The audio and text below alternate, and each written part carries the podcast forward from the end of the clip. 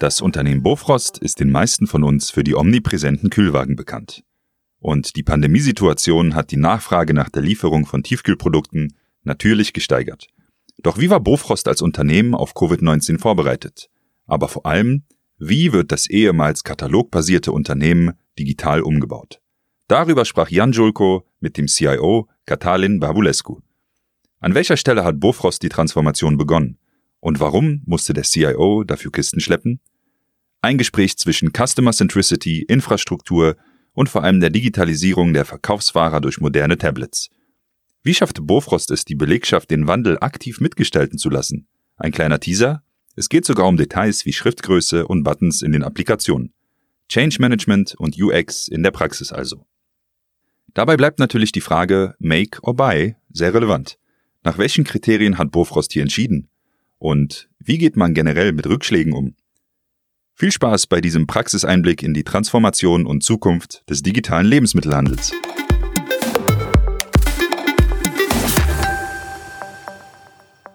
Willkommen beim Makers Podcast, dem ersten Makers Podcast in 2021. Wir freuen uns sehr, heute einen sehr spannenden Gast begrüßen zu dürfen, Herrn Babulescu von Bofrost. Er hat angefangen als Software-Developer, war dann in, lange im Handel tätig bei Otto, Media Saturn und Tengelmann und gerade im Dezember hat er den zweiten Platz des CIO-Magazins für den Bereich Mittelstand äh, gewonnen als CIO. Es freut uns sehr, dass Sie hier sind. Willkommen beim Makers Podcast, Herr Babulescu. Ja, vielen Dank für die Einladung. Ich freue mich auch, dabei zu sein. In der Einladung, äh, in der Einleitung war direkt mit dabei. Sie waren am Anfang Software-Developer. Ähm, glauben Sie, ist das hilfreich als CIO, selbst irgendwann mal in die Tasten gegriffen zu haben und gecodet zu haben? Ich weiß es nicht, ich kann nicht für alle meine Kollegen, CIO-Kollegen sprechen, aber für mich war das sehr, sehr hilfreich, muss man schon sagen. Weil ähm, wenn man Karriere in die IT macht, hat quasi ein Hands-on-Erfahrung über unterschiedliche Stationen, ob das als Entwickler, als Tester, als Architekt, als Projektleiter, als Teamleiter, als Abteilungsleiter, Bereichsleiter, unterschiedliche Funktionen. Und äh, dadurch quasi merkt man, wo wirklich die Schuh druckt bei unterschiedlichen Hierarchien ähm, und dann, wenn man ganz oben quasi steht, Ihnen als äh, als verantwortlich der IT, dann hat man äh, ein komplett anderes Sprachgebrauch, wenn man mit seinem Team äh, spricht. Und das ist, was mich äh, unheimlich geholfen hat, was mir unheimlich geholfen hat, ähm, mein Team entsprechend abzuholen und auch nah zu sein mit meinen Kollegen.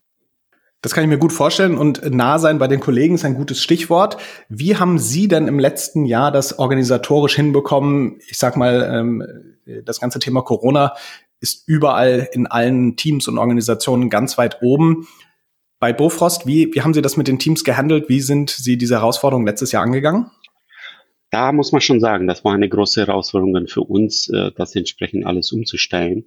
Aber dadurch, dass wir vor zwei, zweieinhalb Jahren in die IT äh, die mobile Arbeitsplatz eingeführt haben, ähm, war die ganze Infrastruktur und die ganze Mannschaft, mein, zumindest meine Mannschaft, war vorbereitet, um dieses Konzept, die wir damals erarbeitet haben, einfach an alle unsere äh, Mitarbeiter auszurollen.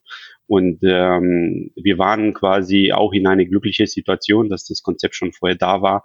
Und dann könnten wir sofort von 600 bis 1000 Mitarbeiter in die Zentrale einfach in ein paar Wochen äh, in, mit mobile Arbeitsplätze äh, ausstatten und dann von ähm, von zu Hause arbeiten lassen. Das gleiche auch mit den Collaboration Tools, ob das jetzt äh, Videokonferenzlösungen sind, haben wir das entsprechend zur Verfügung gestellt. Hat das sagen wir so, meiner Meinung äh, sehr gut geklappt. Und ich bin froh darüber, dass wir solche Konzepte früh genug angegangen sind, weil jetzt tragen eigentlich die, Früchte, die Früchte, wenn man ähm, das äh, sofort in so einer Situation braucht. Wenn wir das nicht gemacht hätten vor, vor zwei Jahren, dann wäre quasi so ein Jahr so schnell zu stemmen mit äh, komplett neue Werkzeuge und Arbeitsweise wirklich nicht, äh, nicht machbar gewesen. Dazu, ähm, ja, ein, ein großes Dankeschön an meine Mannschaft, die das quasi alles Mögliche gemacht hat. Und das war die Jahr der Infrastruktur, muss man schon sagen, äh, bei uns, äh, bei Bofrost, wo die Infrastrukturkollegen wirklich geglänzt haben, um alle diese technische Services, die normalerweise einfach immer wahrnimmt, äh, jetzt äh, plötzlich äh, zur Verfügung zu stellen und dann ähm, ja, das Geschäft am Laufen zu halten. Das Jahr der digitalen Infrastruktur, das gefällt mir sehr, sehr gut. Ich glaube, das äh, ähm, ist in vielen Bereichen äh, genauso gelaufen. Und jetzt natürlich äh, versteht man auch, dass Sie da den äh, zweiten Platz gewonnen haben. Denn wenn äh, Sie sagen, Sie haben vor zwei Jahren diese digitalen Tools ähm, und diese Möglichkeit des mobilen Arbeitsplatzes eingeführt, dann kann man ja fast sagen, just in time, oder? Das war ja quasi eine Punktlandung. Ja, definitiv. Und ich glaube, das war Teil unserer gemeinsamen Strategie, die Modernisierung der Bofrost äh, quasi anzugehen. Ich bin, ich bin angefangen bei Bofrost vor drei, drei Jahre, dreieinhalb Jahre. Und ähm, dort haben wir angefangen mit einem umfangreichen Transformationsprogramm, nicht nur infrastrukturmäßig, äh, sondern auch äh, softwaretechnisch. Das heißt, alle unsere Business-Applikationen ähm, haben die eine Modernisierungs-Roadmap bekommen. Und ähm, seitdem sind wir kräftig dabei, quasi Schritt für Schritt alles äh, umzustellen und neue Geschäftsmodelle zu unterstützen und auch State-of-the-Art Cloud-based Applikationen einzuführen. Und äh, das ist Teil unserer sagen wir so, gemeinsame Transformationsstrategie bei Bofrost, die wir verabschiedet haben. Das, das ist sehr spannend. Wenn ich an Bofrost denke, äh, kommt mir natürlich als allererstes mal der Katalog. Als ich äh, ein Kind war, äh, kam immer der Bofrost-Fahrer und äh, hat die Tiefkühltruhe insbesondere mit Eis aufgefüllt und ich habe mich sehr gefreut als Kind. Ich glaube, man hat im Kopf aber erstmal ein wirklich sehr, sehr traditionelles Katalogunternehmen. Sie haben jetzt gerade angesprochen, digitale Transformation. Können Sie das ein bisschen, bisschen ausfüllen? Was sind die Dinge sozusagen? Welche Bereiche sind Sie da angegangen und was war da als erstes auf der Roadmap? Ich glaube, für mich war wichtig, erstmal die neue Geschäftsmodell zu verstehen vom Bofrost. Und wenn man quasi neu in eine Unternehmen kommt, zumindest als CIO, dann muss man sicherstellen, dass äh, alle, sagen wir so, Weichen und Kanten, alle Ecken und Kanten, alle, alle kulturbedingte Themen, alle Business-Prozesse wirklich gut versteht, weil nur dann kann man wirklich sagen, okay, in welche Reihenfolge wird die Strategie äh, sozusagen implementiert und äh, mit welcher Applikation fangen wir an, was machen wir am Anfang, was machen wir später. Und ich glaube, in meiner Anarbeitung, die ersten Wochen, war mir sofort klar, dass ich quasi mit dem Verkaufsfahrer anfange. Warum war das so? Weil ich bin quasi mitgefahren. Äh, meine erste Anarbeitung waren zwei Wochen in Vertrieb. Ähm, zusammen mit dem mit einem Verkaufsfahrer bin ich quasi gefahren. Ähm, jeden Tag einfach Kisten geschleppt, jeden Tag äh, bei minus 35 Grad die ganze Pakete in, in, in Lager hin und her bewegt. Und wenn man quasi auf dem Weg ist mit dem Verkaufsfahrer, ähm, einfach die Kundenwagen zu liefern, dann merkt man sofort, wo die Schuh druckt. Ich war echt total kaputt am Ende des Tages nach so ein, äh, nach so einem Mitfahrt mit dem Verkaufsfahrer. Und danach lag ich einfach im Bett. Abends habe ich gesagt, ja, hier müssen wir anfangen. Der arme Verkaufsfahrer braucht wirklich moderne äh, Unterstützung, weil er leistet einen riesen, riesen Job. Und wo ich quasi, und ich glaube, da bin ich auch körperlich fit. Äh, ich mhm. war total am Ende, quasi am, am Ende des Tages. Ähm, äh, ich glaube, ähm, da war für mich klar, dass wir mit dem Verkaufsfahrer anfangen, um die erste Werkzeuge, moderne Werkzeuge für den Verkaufsfahrer liefern zu können. Und das ist die erste Projekt, die wir gestartet haben, vor, vor fast drei Jahre oder zweieinhalb Jahre gestartet, wo man äh, moderne Lösungen, cloudbasierte Lösungen äh, für Verkaufsfahrer zur Verfügung gestellt haben, in Form von einer Point of Sale, eine mobile ähm, Android-Tablet, ähm, die wir zur Verfügung gestellt haben, wo wir dadurch äh, viel Papier ähm, ähm, gelöst haben und auch ähm, uralte ähm, Applikationen quasi abgelöst haben. Und das ist quasi die wesentliche, ähm, sagen wir so, Teil der, der unserer Modernisierung weil wenn man eine vernünftige moderne Gerät an den Verkaufsfahrer hat, dann kann danach quasi Schritt alle Backend-Systeme angepasst werden und danach die zusätzlichen Informationen für den Verkaufsfahrer zur Verfügung gestellt werden. Weil es ein riesen Unterschied, wenn Verkaufsfahrer arbeitet mit einer kleinen MDE-Gerät, mit einer kleinen Screen wie eine Nokia ähm, Nokia Screen äh, und ein 8 Zoll Tablet. Ist ein Riesenunterschied. Ja, die, die Fläche, die man hat, einfach den Verkaufsfahrer entsprechend zu unterstützen mit mehr Information ist, äh, ist viel größer und die Technologie bietet viel mehr Möglichkeiten an. Und dazu war für mich klar, muss ich mit erste Werkzeuge mit Basis arbeiten bei dem Verkaufsfahrer und danach Schritt für Schritt weitere Systeme ähm, ähm, zu modernisieren im Sinne von neue Order-Management-System. Wir arbeiten an einem neuen Tourenplanungssystem. Ähm, wir haben neue Logistik- äh, und Lagerverwaltung Software eingeführt und modernisiert.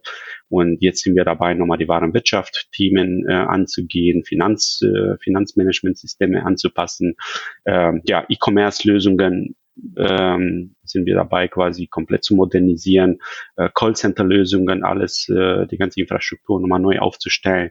Das sind äh, sehr spannende Projekte.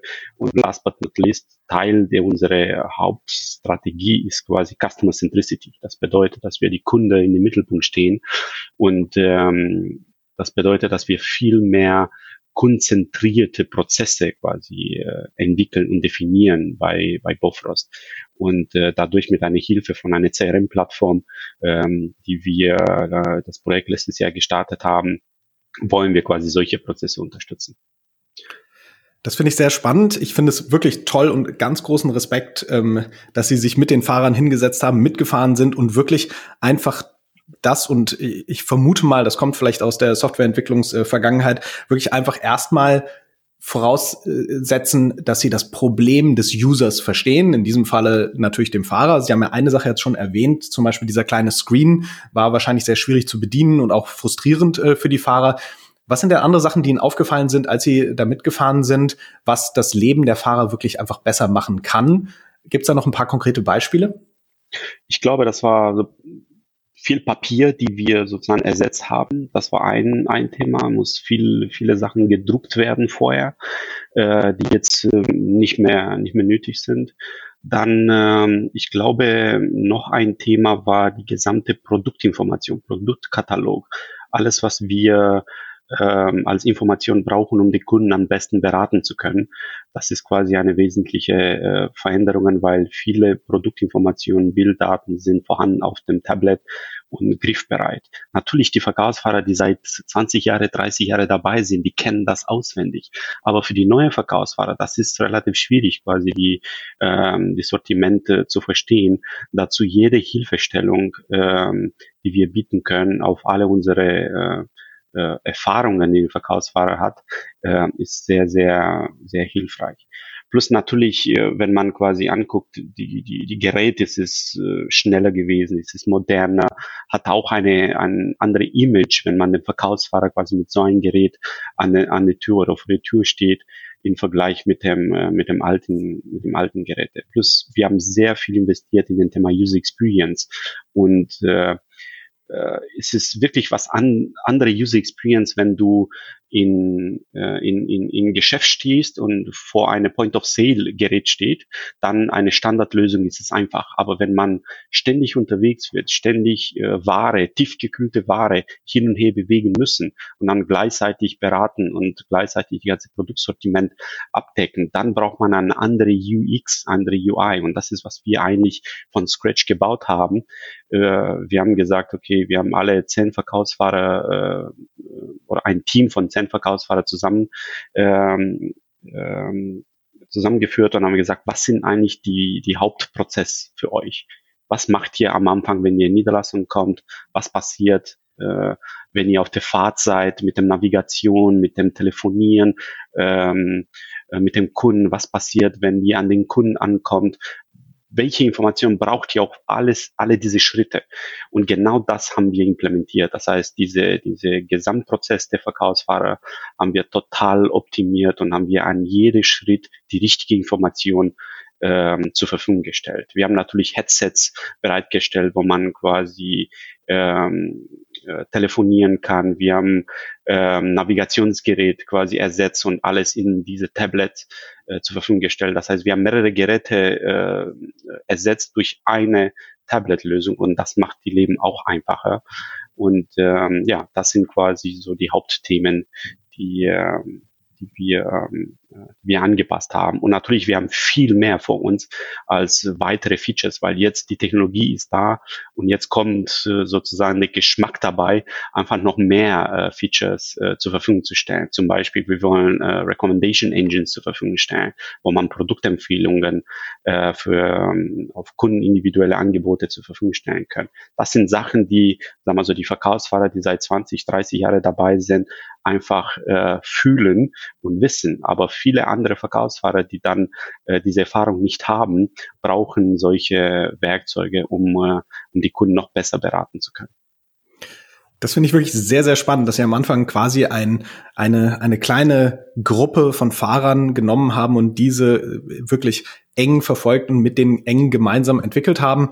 Resoniert sehr bei mir. Als ich Everphone gegründet habe, habe ich mich erstmal hingesetzt mit IT-Administratoren und habe mal eine Woche lang wirklich geschaut, wie diese Mobiltelefone durch ein Unternehmen sozusagen durchdiffundieren und was da die Arbeit mhm. macht da aus meiner eigenen Erfahrung auch heraus, wie haben die Fahrer reagiert? Wie war dieser erste Fahrer, als äh, sie gesagt haben, so, ich bin der CIO und ich fahre jetzt äh, als dein Beifahrer mit?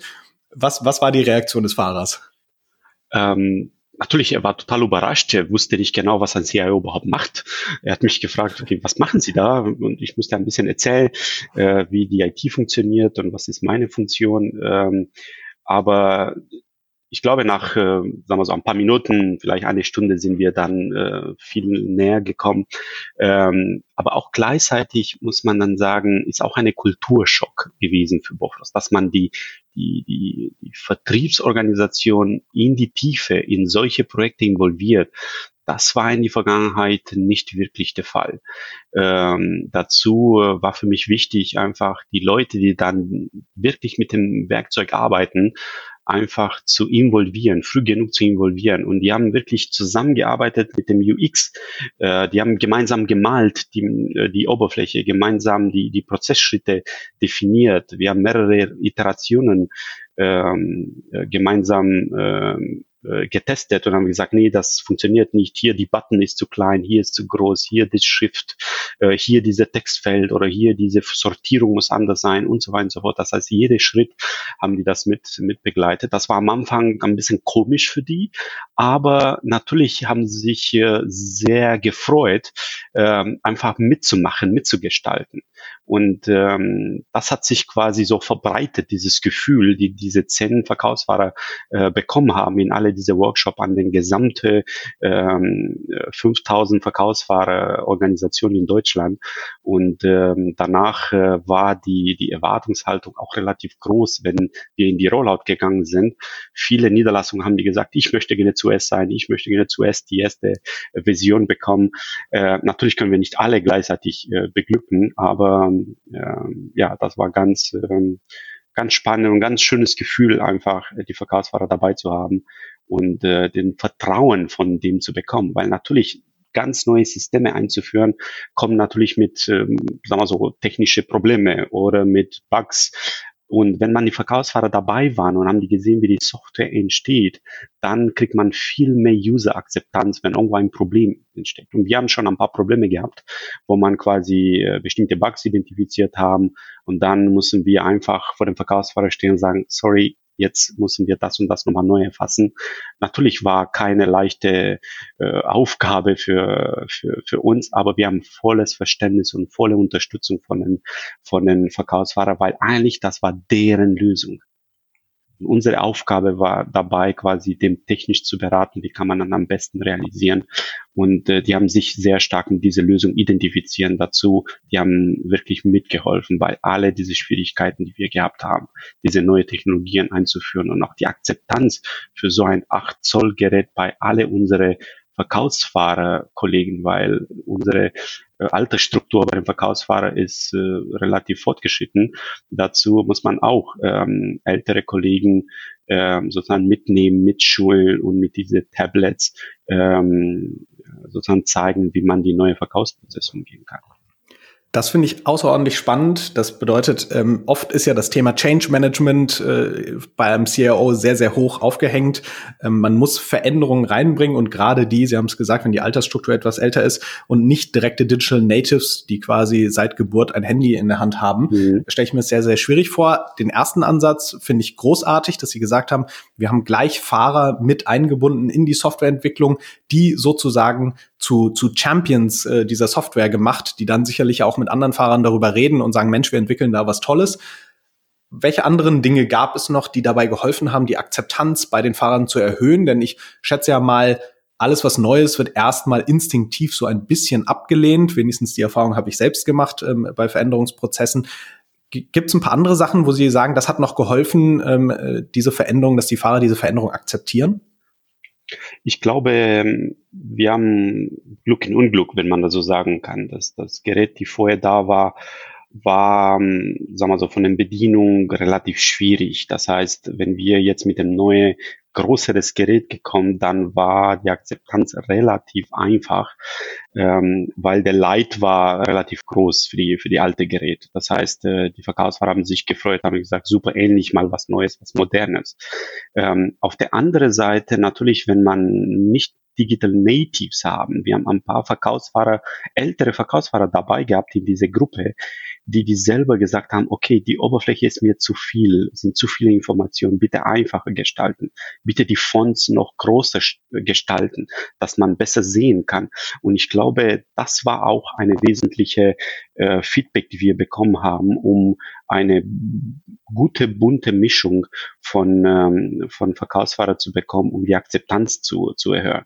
Natürlich, danach haben wir viele Roadshows gemacht im Sinne von, welche, ähm, äh, wie, wie wir die ganze Schulung verteilt haben an alle unsere Mitarbeiter, wie wir den Verkaufsfahrer ähm, sozusagen erklärt haben, was sind die Vorteile und wie geht man dann damit um äh, mit so einem Gerät. Ich glaube, ganz wichtiger Punkt war, die Geräte an sich, die Auswahl, die Hardware. Warum ein 8 Zoll? Warum nicht ein 6 Zoll? Warum nicht ein eine Handy? Ähm, das war eigentlich eine wesentliche Diskussion, die wir geführt haben mit vielen von unseren Kollegen. Und dazu haben wir am Ende äh, gesehen, dass eine 8 Zoll Variante eine bessere äh, Arbeitsmittel für den Verkaufsfahrer äh, sein kann. Natürlich, wir haben bei dem Ergonomie in dem Tragekomfort nochmal angepasst. Wir haben Handschlaufe bei dem äh, bei dem 8 Zoll Tablett mit mitentwickelt, die dann auch dazu geführt hat, dass man die Verkaufsfahrer sagen, schau mal hier, ich kann den Tablet hin und her und dem Arm kleben, muss ich nicht immer in die Hand haben und so weiter und so fort. Das heißt, waren viele kleine, ähm, wie immer im Leben ist, viele kleine äh, Features, die dann dazu gebracht haben, einfach die Akzeptanz äh, zu bekommen. Ich stelle mir jetzt was anders vor. Bei Bofrost per Definition ist es immer sehr, sehr kalt. Wie äh, sind, haben Sie die Tablets vorher getestet in irgendwelchen Kühlräumen oder wie äh, äh welche anderen Probleme gab es noch mit diesem ganzen Thema Kälte? Ich glaube, die Kälte bei den Tablets war nicht das große Problem, weil die Kälte, ähm, wir nutzen die Tablets nicht in Lager bei minus 35 Grad, sondern wir nutzen die Tablets quasi auf dem Pfad, wenn man die Verkaufsware unterwegs ist. Aber dort haben wir mehr Probleme mit dem Hitze, weil ein oder, an, oder manchmal haben wir festgestellt, wenn die Tablets quasi in Auto ähm, sozusagen gelassen wird auf dem Verkaufsfahrersitz, äh, dann ähm, im Sommer dann in Auto sind schon vielleicht schnell 40, 50 Grad im Sommer in prahlender Sonne. Und dann haben die schon ein Problem, die Tablets. Ich glaube nicht nur unsere, sondern jede einzelne Tablet wird äh, das gleiche Problem haben. Dann die Lichtverhältnisse, äh, wenn man viel draußen ist, dann ist quasi, braucht man eine andere Art der, der Belichtung. Ähm, in, für, für, für das Screen, für den, für den Display, ähm, wenn man viel draußen ist. Und wenn man draußen quasi unterwegs ist, dann ähm, nicht nur die Belichtung, sondern wir haben auch ein, eine komische Situation gehabt, wenn man das rechnet, dann automatisch das, das Display so sensibel eingestellt, dass jede Rechnentropfen quasi als Klick empfunden hat. Und dann haben, manchmal haben die Verkaufsfahrer gesagt, hey, äh, ist wie eine Geisterhand, die sich bewegt. Wir sagen, nein, wir müssen die Sensibilität nochmal ein bisschen anpassen für bestimmte äh, Verkaufsfahrer, die in anderen Regionen sind. Und das war auch eine sehr spannende Erkenntnis, die man nur durch Field Testing äh, rausfindet. Ähm, natürlich die Sensibilität ist auch ein bisschen anders, wenn man eine Unterschrift auf dem Display äh, hat für, ich weiß nicht, Opt-in-Einholung, äh, äh, dann braucht man eine andere Sensibilität als bei normale äh, sozusagen Bedienen bedienen. Ähm, plus natürlich unsere äh, Handhelds sind ruggedized. Das heißt, äh, wir haben wirklich ähm, äh, an den Design der Handhelds äh, gearbeitet, um dann äh, quasi äh, wasserfest, rutschfest, stoßfest ähm, Displays und ähm, Materialien zu haben, die dann quasi einen Riesenunterschied äh, macht, wenn man eine kleine, ähm, ich weiß nicht, iPad Mini zu Hause in die Sofa bedient, hat komplett andere Rahmenbedingungen als was jemanden, äh, was, was so ein Gerät, die dann jeden Tag verwendet wird, ähm, ich weiß nicht, acht Stunden am Tag unterwegs, hin und her ähm, äh, bewegt, dann äh, braucht man eine andere, ähm, andere Spezifikationen. Das sind Sachen, die wir gelernt haben ähm, in Zusammenarbeit mit dem Verkaufsfahrer. Und haben Sie da weitestgehend auf Standard-Hardware zurückgegriffen und quasi diese customized oder ist da wirklich auch auf tiefere Hardware- oder Software-Ebene äh, sozusagen haben Sie da selbst was entwickelt? Wir haben beides. Das heißt, auch bei dem Hardware, wir haben in Kooperation mit unseren Partnern natürlich teilweise auf Standard ähm, Hardware-Tablets, aber die Ruggedized-Versionen, mhm. Äh, die dann für uns äh, entsprechend entwickelt wurden. Auf der Software-Ebene sind wir auf dem Android-Standard-Version mit ein bisschen Tuning äh, in Richtung Sensibilität, äh, Display-Sensibilität, ein bisschen Tuning in Richtung äh, Wi-Fi-Konnektivität und solche Sachen. Das haben wir nochmal ein bisschen angepasst. Aber sonst sind wir, was bei dem Thema äh, Software äh, Betriebssystem Standard äh, unterwegs. Ähm, sonst unsere Applikation ist es eigene Entwicklung äh, für den Verkaufsfahrerprozess. Und äh, natürlich nutzen wir auch zusätzliche Applikationen für Standardapplikationen für Navigation äh, oder wenn wir Content Management dort einspielen, dort haben wir auch Standardapplikationen eingeführt. Das ist quasi wie eine normale Tablets mit unterschiedlichen Apps, die dann unterschiedliche Zwecke haben. Das finde ich sehr spannend, dass äh, Sie da eigene Anpassungen äh, gemacht mhm. haben und insbesondere auf der Softwareseite. Denn, glaube ich, ist ja gerade für einen CIO quasi ein großes Risiko, äh, Eigenentwicklung zu machen, weil später immer einem nachgesagt werden kann, Mensch, warum hast du nicht eine Standardanwendung äh, gemacht? Wie kam es zu dieser Entscheidung zu sagen, wirklich, wir machen das jetzt selbst, wir trauen uns das zu ähm, und übernehmen dadurch ja auch die Verantwortung dafür, dass es am Ende wirklich funktioniert, denn man steht dann ja wirklich end-to-end -end in der Verantwortung. Also wie, wie haben Sie diese Entscheidung getroffen, irgendwann zu sagen, Mensch, das programmieren wir komplett selbst? Ich glaube, das ist, ähm, ist mal auf zwei Ebenen das zu, zu sehen. Erstmal, wenn man die ganze Unternehmen betrachtet, haben wir gemeinsam mit unserer Beiräte, mit unserer Geschäftsführung an der Strategie gearbeitet und haben wir festgestellt, okay, wo sind die Applikationen oder die Prozesse oder Bereiche, wo wir einfach nur effizient sein wollen kosteneffizient, prozesseffizient. Und dort haben wir immer auf Standardsoftware ähm, installiert und äh, verwendet. Aber dann gleichzeitig haben wir gesagt, okay, wo ist unsere USP? Wo wollen wir anders sein? Wo sind wir unique in unserem Geschäftsprozess oder Geschäftsmodell, wo keine Standard sozusagen greift, sondern wir wollen wirklich die Edge haben gegen unsere Wettbewerb oder die Edge in unsere äh, Geschäftsmodell-Spezifika. Und dann haben wir festgestellt, bei solche Bereiche sollen wir eine eigene Entwicklung äh, präferieren, weil äh, dort äh, wollen wir die Flexibilität haben und finden wir keine Standardlösung, die wir wirklich anpassen, weil das wäre dann viel zu teuer, so eine Anpassung durchzuführen. Und ähm, das ist quasi auf Strategieebene diese Diskussion geführt. Und zum Beispiel bei dem Verkaufsfahrer haben wir von Anfang an gesagt, okay, Verkaufsfahrer ist wirklich diese letzte Meile bei uns ist eine, eine von den differenzierten Merkmale der, der Geschäftsmodell. Und dazu haben wir gesagt, für diese Art von Anwendungen brauchen wir eine eigene Entwicklung. Und äh, dort war die Entscheidung entsprechend zu treffen. Dann, wenn man die zweite Ebene, wenn man eigene Entwicklung betrachtet, dann muss man natürlich wirklich mit, mit Partner zusammensetzen, die das schon professionell entwickeln, weil natürlich Bofrost ist eine kleine Unternehmen oder ein mittelständisches Unternehmen. Wir haben nicht die, die Entwicklungspower von, von großen Unternehmen. Das heißt, unsere IT-Abteilung ist 100 Mann groß. Äh, wir können einfach nicht alle, äh, alle, äh, sagen wir so, Entwickler haben für alle unsere Bereiche, für alle unsere Applikationen. Dazu haben wir wirklich mit Partnern zusammengearbeitet, die man die gesamte Stack der Entwicklungsprozess im Sinne von, von Entwickler, äh, Client-Entwickler, Server-Entwickler, äh, Analyst, Tester, Architekten, Projektleiter, Product Owner, ähm, alles zusammen äh, sozusagen in ein äh, übergreifendes Team ähm, äh, gefunden haben.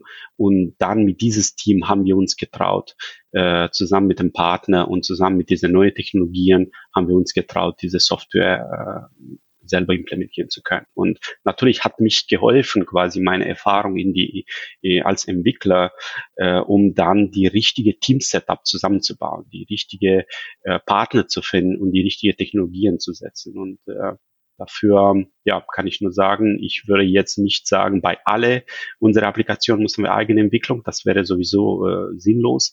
Ähm, aber für bestimmte Ecke, und dann haben wir ein paar, eine Handvoll davon, haben wir gesagt, eigene Entwicklung ist die bessere, bessere Variante. Das finde ich wirklich großartig. Ähm, Sie hatten vorhin das Wort Customer Centricity äh, angesprochen und äh, die, wie spezifisch Bofrost ja auch ganz besondere Herausforderungen hat. Das heißt, die Entscheidung, wann man selbst entwickelt, beziehungsweise wann man auf Standardsoftware zurückgreift und auch Android, muss man ja sagen, ist am Ende des Tages eine Standardsoftware, äh, um das mal als Beispiel zu nennen. Das heißt, ging die Entscheidung entlang, wo ist Bofrost wirklich anders, wo gibt es quasi keine Standardlösung, die genug customizable ist, dass man, dass man diese Erwartungen erfüllt. Ist, war das der Entscheidungsgrad, dass man gesagt hat, wo sind wir anders als andere? Ähm, und das waren eben die Fahrer und sicherlich auch irgendwie die Kunden und die Customer Experience. War das die Entscheidung dafür, selbst zu entwickeln? Ähm, ja, definitiv. Aber nicht nur, wo sind wir anders, sondern wo wollen wir in die Zukunft auch anders sein und anders bleiben. Und ich glaube, das ist auch ein wesentlicher Aspekt der unserer Make-or-Buy-Strategie, wo wir sagen, immer USB-Prozesse immer selber sozusagen in Hand haben, selber das Design, die Implementierung äh, sozusagen steuern kann und alle andere Prozesse, die Standard sind, dann einfach mit einer Standardsoftware ähm, abdecken, weil dort ist die Effizienz äh, wichtig, ist die Kosteneffizienz wichtig und äh, Prozesseffizienz wichtig. Und ähm, zum Beispiel, wir haben Lagerverwaltungssysteme Standard implementiert. Natürlich haben wir mit unserem minus 35 Grad ein bisschen spezifischer bei dem Thema, äh, bei dem Thema Lagerverwaltung, aber trotzdem, Hauptprozesse sind Standard in die Lagerverwaltung und wäre Unsinn jetzt eine Lagerverwaltung von Scratch zu bauen. Macht keinen Sinn. Ähm, aber bei dem Verkaufsfahrer und bei unseren neuen Kundenwerber ähm, haben wir eigene Applikationen, eigene mobile Applikationen entwickelt dafür, weil die User Experience ist anders. Ja, zum Beispiel ähm, bei dem Thema äh, Callcenter Agents, dort haben wir keine eigene Applikation gebaut, sondern bei den Callcenter Agents haben wir auf Standards wieder äh, zurückgegriffen.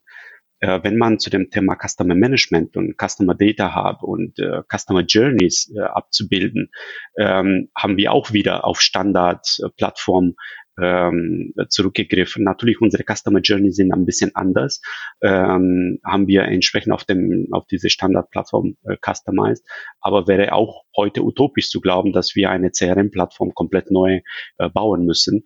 Ähm, dazu haben wir mit einer von den äh, von den, unseren Partner ähm, eine Proof of Concept gebaut und haben gesagt, okay, welche Plattform könnte für uns in Frage kommen und haben wir eine Plattformentscheidung entsprechend getroffen und eine Software dazu gekauft. Und dazu diese differenzierte Betrachtung ist ganz wichtig ähm, äh, zu haben und ganz nah an den an den Gesamtstrategie ähm, zu, zur Verfügung zu stellen, weil ähm, weil ganz wichtig ist ähm, diese diese Strategie äh, Schritt für Schritt zu unterstützen und äh, wo man schneller sein kann, mit Standard einzuführen, sofort, ich bin dabei. Aber wo man einzigartige Prozesse hat, äh, dann sollte man quasi auf eigene Entwicklung gehen. Und diese, diese Integration-Aspekt und diese äh, Entscheidung in diese Richtung zu treffen, ist nicht leicht, muss man schon sagen. Das habe ich viele Gespräche geführt auf unterschiedliche Hierarchienebene, und ähm, am Ende, ich bin davon überzeugt und habe ich auch geschafft, meine Geschäftsführungskollegen und meine Beiräte äh, zu überzeugen, dass man quasi, das ist die bessere Strategie, diese Domain-Einsatz in die Architektur zu führen und zu sagen, für welche Domäne brauchen wir welche, welche Lösungen. Und am Ende müssen wir sicherstellen, dass wir alles integrieren können. Und ähm, das ist die große äh, Herausforderung, die wir auch meistern müssen. Dennoch muss ich sagen, ich finde das sehr, sehr mutig, ähm, eine eigene Applikation zu bauen, insbesondere eine, die ja wirklich mission critical ist, wie man das so schön nennt. Denn ich stelle mir vor, wenn diese Software ausfällt, dann steht Bofrost still, oder? Können die Fahrer noch arbeiten, äh, sozusagen aktuell, wenn, wenn diese Software nicht funktioniert? Genau, das war eine von unseren Herausforderungen von Anfang an, äh, zu sagen, okay, was passiert, wenn es war auf der Serverseite passiert oder vielleicht auf dem Tablet passiert. Dann mussten wir bei jedem Prozessschritt gucken, okay, sind wir offline fähig oder nicht. Und ich glaube, wir wissen alle, wie die Netzabdeckung äh, in Deutschland ist. Wenn ein Verkaufsfahrer unterwegs ist mit einem Tablet, dann hat nicht immer äh, online ähm, äh, Zugriff. Dazu müssen wir wirklich alle diese Prozesse angucken und sagen, okay, wo kann ich offline noch weiter arbeiten? Und ähm, dafür war auch wieder das äh, alleine auch ein Punkt zu sagen, okay, wie schaffe ich ähm, eine Applikation, die dann auch offline fähig ist, die dann auch für mehrere Tage offline fähig ist.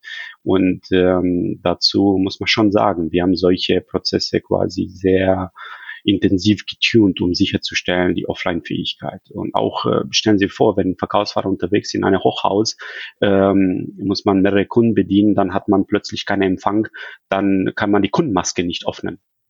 Ja, das heißt, muss man von Anfang an designen, dass bestimmte Daten auf dem Tablet lokal gespeichert sind ähm, und das äh, sozusagen abends synchronisiert wird. Alle diese solche Prozesse sind spezifisch sozusagen für uns bei Bofrost und dazu äh, war für uns klar die Entscheidung, äh, selber zu entwickeln, selber in Hand zu haben, welche Daten synchronisieren wir äh, in Real Time und welche Daten synchronisieren wir äh, abends, dass man immer ähm, sozusagen aussagefähig ist bei dem Verkaufsfahrer. Aber natürlich bei manchen Prozesse gelingt uns das gar nicht. Zum Beispiel jetzt die Fiskalisierung kommt ähm, in Deutschland und das sehe ich schon eine große Risiko, wenn diese Fiskalprozesse immer online, wenn alle diese Belege immer online fiskalisiert werden müssen, da bei der Netzabdeckung, dann stelle ich mir ganz äh, schwierig vor bei ein oder andere Unternehmen, die immer online sein müssen, ähm, solche Fiskalisierung, Anforderungen äh, immer abzudecken. Aber das wäre wirklich ein, ein wesentliche Herausforderung auch für uns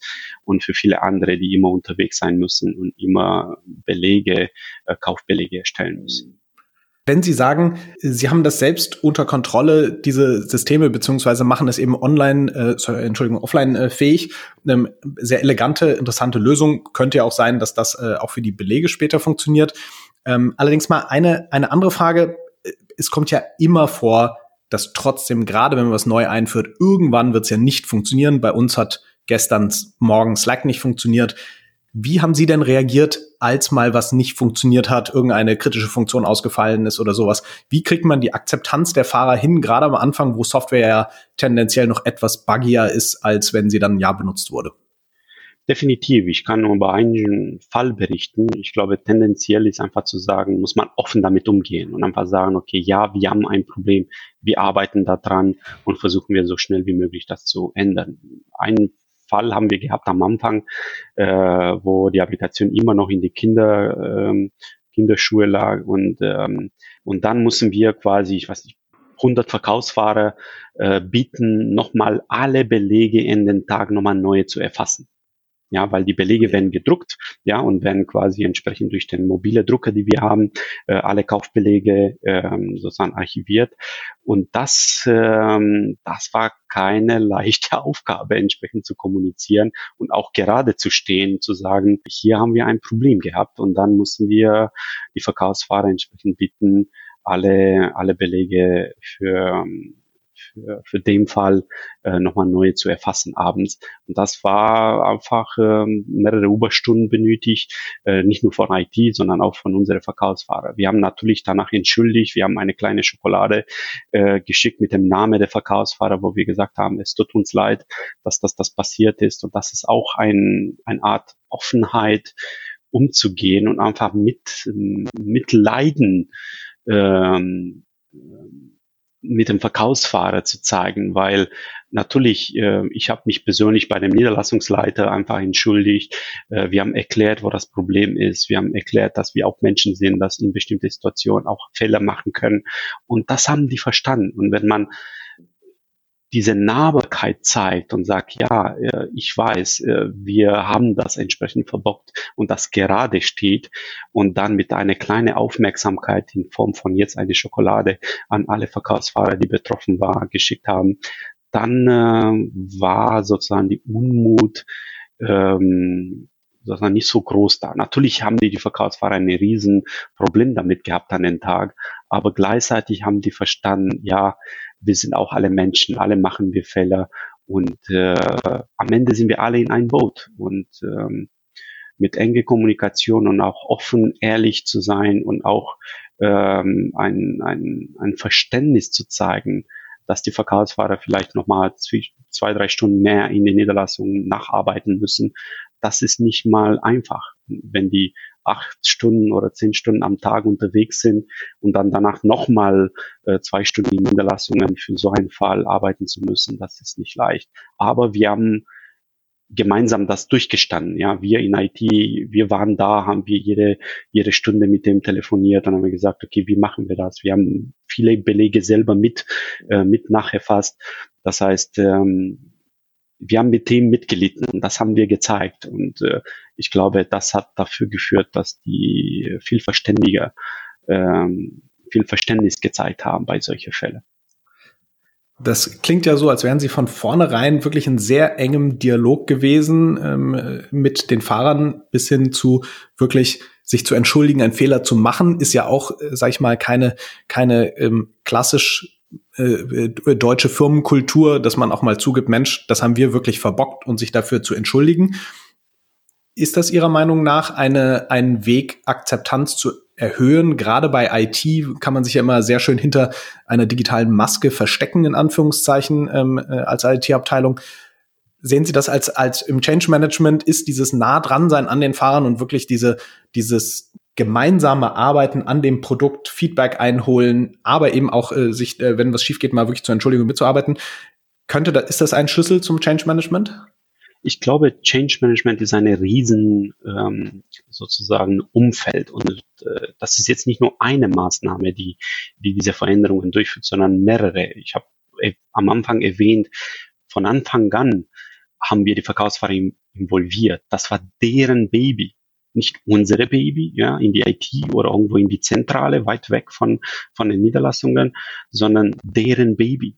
Und die haben das mitentwickelt, mit, die haben die Namen quasi ähm, äh, selber empfunden und die haben das quasi äh, mit mitbetreut und miterklärt bei alle anderen Verkaufsfahrer. Und das hat quasi eine große Identifikation zu dem Produkt von Anfang an erzeugt. Und wenn deren Baby sozusagen nicht mehr funktioniert, dann ist es nicht so einfach zu sagen, ja, alle anderen haben die Scheiß gebaut, sondern ja, äh, scheiße, unsere Applikation ist jetzt nicht so, äh, funktioniert nicht so gut, aber wir kriegen das hin. Und ich glaube, dieses, dieses, äh, das Gefühl, die dann äh, entsteht oder von Anfang an entstanden, das ist unsere Applikation. Es ist, äh, gehört uns und es ist in unserem Interesse, das vernünftig zu machen, besser zu machen, immer wieder zu ähm, weiterzuentwickeln. Das generiert ein, ein, ein, ein Gefühl, die, die sozusagen als Involvement, ja, ich bin ich bin involviert, ich bin dabei, ich bin nicht diejenige, die da alles bekommt, sondern ich bin diejenige, die das gestaltet.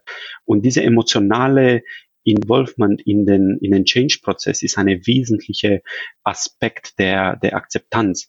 Wenn die Verkaufsfahrer quasi das Gefühl haben, die haben mitbestimmt oder mit, mitgestaltet, dann ist es viel einfacher, ähm, solche Erneuerungen einzuführen. Das Gleiche, wenn, wenn irgendwo Probleme sind, haben die ähm, sozusagen verstanden, wo das lag, haben die verstanden, warum ist das so und das ist, was wir sehr oft kommuniziert und sehr offen kommuniziert haben. Und diese offene Kommunikation entsteht eine gewisse auch gewisse Nahbarkeit und gewisse Verbindung, auch emotionale Verbindung zwischen wir in die IT und auch dem Verkaufsfahrer, weil äh, auch unsere Support-Kollegen, die dann diese Support-Leistung ähm, äh, äh, bringen für den Verkaufsfahrer, haben die ständig telefoniert mit dem Verkaufsfahrer. Es ist nicht nur, äh, wir schicken eine trockene, äh, kryptische E-Mail an alle und wir sagen, wir haben ein Problem und äh, Tschüss, sondern wir telefonieren ständig mit der Niederlassung. Das haben wir auch gelernt, dass, dass diese Nähe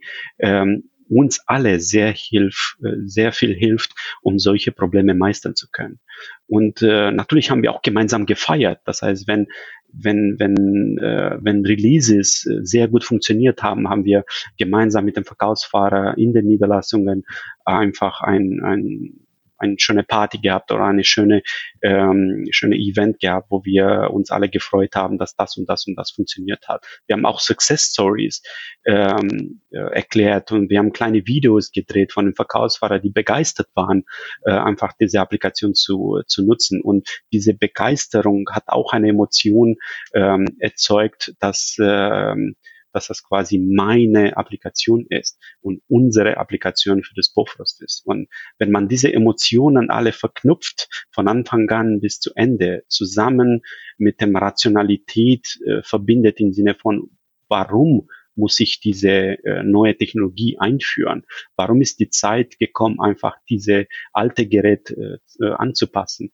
Wenn diese Emotion mit dem Rationalität verbunden ist, dann das ist die Erfolg für das Change, für jede Change in jedem Unternehmen. Und ich glaube, das gilt nicht nur für jetzt für den Verkaufsfahrer, sondern auch für jede andere Veränderungen, die wir durchführen.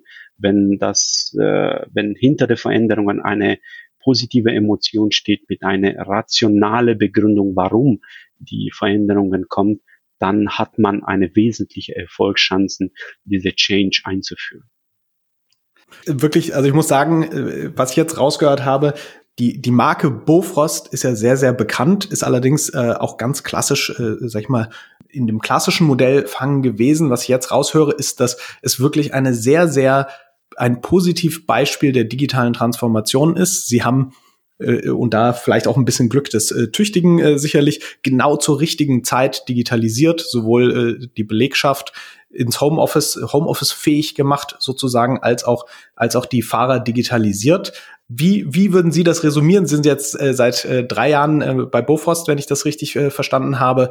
Ähm, wenn Sie zurückschauen, sozusagen, was, was waren äh, die Highlights und äh, an welchem Bereich würden Sie sagen, da, da gehen wir als nächstes ran?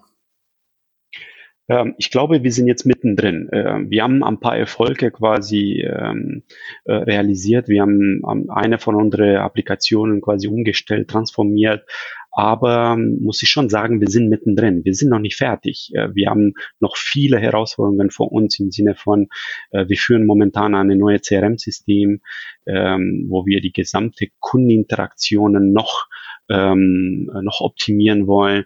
Wir führen eine ganz neue Tourenplanung, basiert auf ganz neue Technologien mit Machine Learning, Optimierung, Algorithmen, wo man die Effizienz der Kundenplanung und diese Dynamik zwischen statische Touren und und äh, Ad-Hoc-Anfragen von Online-Kunden einfach zusammen kombinieren können. Und das ist eine wesentliche ähm, Veränderung, die noch auf uns, äh, auf uns zukommen. Ähm, ähm, natürlich auch im Callcenter-Bereich, wenn wir neue Applikationen jetzt bereitstellen mit dem neuen CRM-Einsatz. Äh, wir sind dabei auch eine neue Kunden-App ganz neu zu machen. Ja, wir können sagen, wir haben ein bisschen verschlafen in diese Richtung. Ja, aber wir können alles nicht gleichzeitig tun. Dazu haben wir in unserer Roadmap Schritt für Schritt quasi gesagt, okay, bestimmte Applikationen müssen die ein bisschen warten. Äh, und äh, meine Einschätzung, ich glaube, wir sind jetzt mittendrin. Wir haben, glaube ich, noch ein paar Jahre vor uns, wo wir noch Kernapplikationen äh, anzupassen sind. Und ähm, danach kann man schon sagen, okay, wir haben den Gerüst geschafft, alle diese Themen oder die die Bofrost fit für die Zukunft zu machen. Das ist eigentlich, was wir machen wollen, weil wir sehen, dass die Kundenpräferenzen sich geändert haben.